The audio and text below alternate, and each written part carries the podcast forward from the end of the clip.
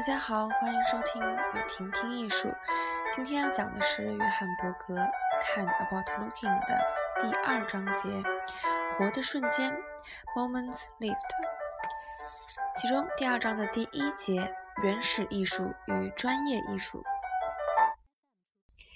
艺术史上常用的“原始 ”（primitive） 这个词，在以往有三个不同的意义。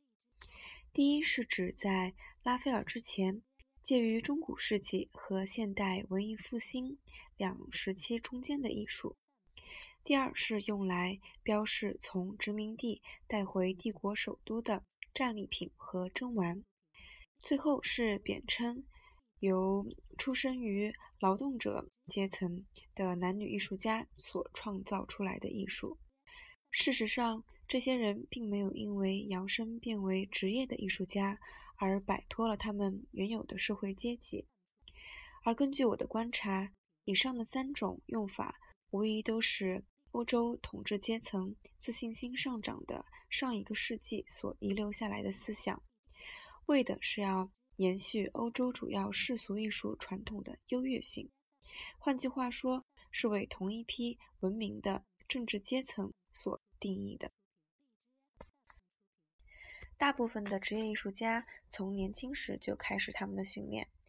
而上述第三类的原始艺术家，则大多数是在中年甚至到晚年才开始从事绘画或雕刻的工作。他们的作品通常来自丰富的个人经验，也是积累了丰富人生经验的深度与强度所形成的结果。但是在艺术的层面上，他们的作品却被视为是淳朴的，亦即是不成熟的。而我们所必须探讨的，也就是其中这种意味深长的矛盾。这种矛盾是否真的存在？它又具有什么样意义呢？我想，若是只讨论原始艺术家的奉献，他的耐心以及他那份可算是一种技术的功夫，并不能充分的回答这个问题。原始的艺术被称为、被视为不专业化，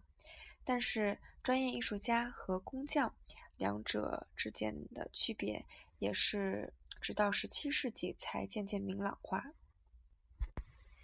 在某些区域，特别是在东欧，这种区别要迟至十九世纪才出现。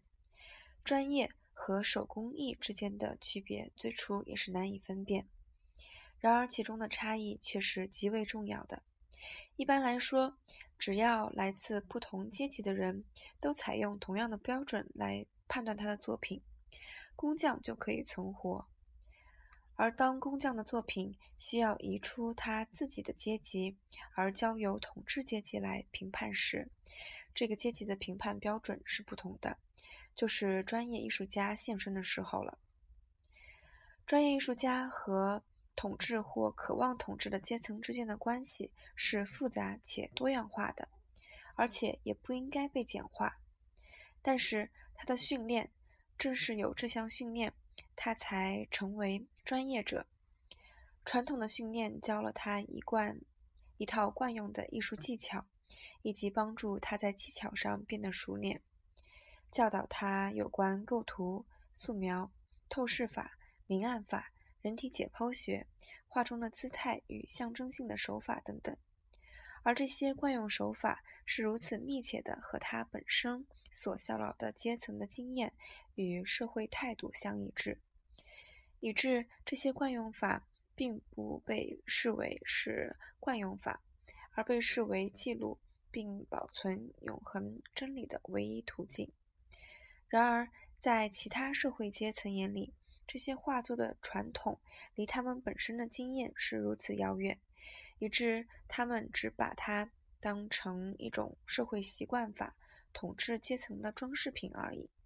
这就是为何在历史上的革命反抗时期，画作和雕刻时常被摧毁。十九世纪，某些艺术家出于对社会或政治因素的考虑，试着要扩大延伸。绘画的专业传统，企图运用创作来表达其他阶级的生活经验，譬如画家米勒、库尔贝、梵高，他们个人的挣扎、他们的失败过程和他们所遭遇到的阻力，一再的证明他们所从事的是件多么艰巨的工作。或许一个平凡的例子可以让我们大概了解这当中的困难度。让我们来看一下曼彻斯特一廊所展出的布朗著名的作品《劳动》。画中所描写的是一群身旁有行人、有旁观者，正在人行道上工作的土木工。这幅画花了布朗十年的时间才完成，在某种程度上，这是一。幅非常逼真的作品，但是对我来说，它看起来像是一幅宗教画，类似十字架之升起或门徒的呼唤。或许有人可以辩称，画家对他主题的处理态度是模棱两可的。我倒是觉得，经由光线处理的角度来看，画家一切苦心经营的视觉技巧，令他不能不用。一种神话或象征性的方式去描写劳工的主题，由那些试着要扩大延伸绘画经验领域的人所造成的危机，一直持续到二十世纪。因此，在十九世纪末，印象派画家也加入了这个阵营。可惜后来，他们原先的主张完全被推翻了。虽然艺术的传统完全被摧毁了。但是，除了无意识的学说之外，大部分欧洲艺术家所使用的经验都令人惊讶地留在原地踏步。因此，这个时期大部分严肃的艺术作品只处理两种主题：如不是各种孤立状况的体验，就是绘画本身的狭义经验；而由后者所产生的是为作画而作画。就是后来的抽象艺术，摧毁传统后所得来的自由之所以未被利用，可能是和画家所说的训练方式有关。在学院与绘画学校里，毕竟他们是第一次接触他们将打倒的传统，这是因为那时并没有其他专业的团体可以教授这另类的知识，而直到今天，这种情形。仍然没有多大的改善。最近，统合资本主义基于对自己成功的大好形势的信任，已开始接纳抽象的艺术，而这种接纳的过程是很容易的。美学图像的力量变成了经济势力的象征。在这个过程当中，几乎所有的生活经验都已经在影像中消失了。如此一来，极端的抽象艺术的表现，好似收场的结语。印证了我们最初对专业艺术的质疑。在现实中，专业艺术其实是一种具有选择性且仅含狭义经验的艺术，但是却一直被认为是世界性通用的。像这种对传统艺术的整体观察，可以帮助我们理清有关原始艺术的问题。第一批原始艺术家出现于19世纪的后半叶，他们的出现是由于专业艺术家开始扪心自问传统艺术的惯例的目的为何。法国有名的展览落选沙龙于1863年举行，这个展览当然不是原始艺术家出现的原因，促成他们出现的原基原因是基础教育的普及。大众新闻的传播，由铁路造成的新地理分布与流动性，以及更明显的阶级意识的刺激等等。同时，那些波西米亚式的专业艺术家的典范，或许也是一种影响的因素。那些波西米亚人选择一种否定正常阶级分类的生活方式，而他们自由不拘的生活形态，即使不是他们的作品。也暗示着一种讯息，即艺术家可来自任何阶层。第一批原始艺术家中包括卢梭和舍瓦尔。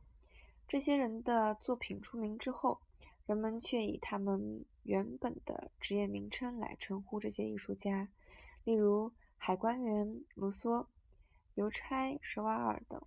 很明显。他们的艺术被当作一种标新立异的风潮，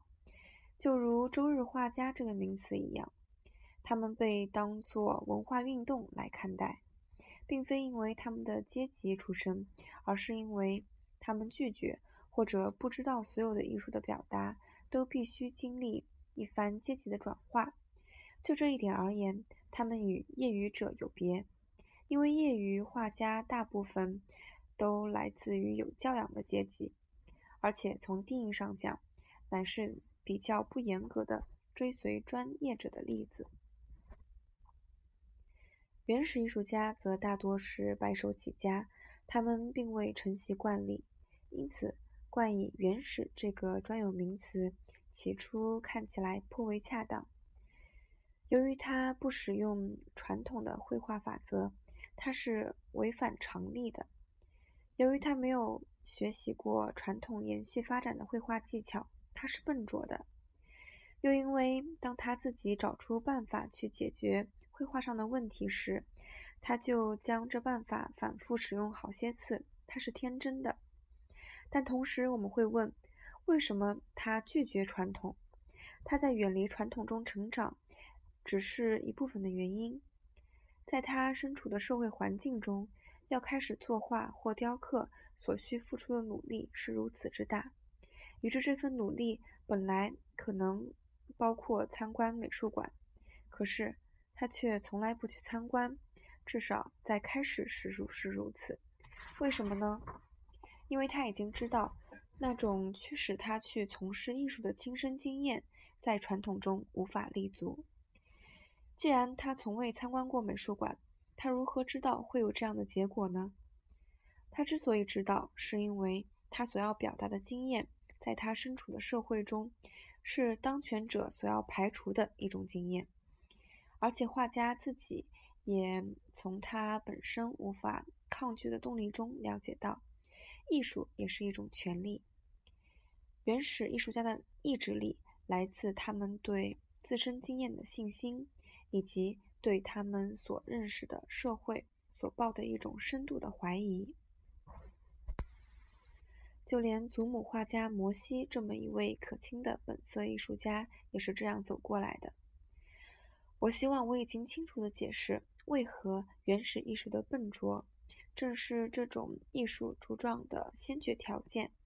因为他因为他所尝试表达的永远无法以现成的绘画技巧来表达。因为根据文化阶级系统，他所要表达的从未、从来未曾有意的被表达出来。一九七六年。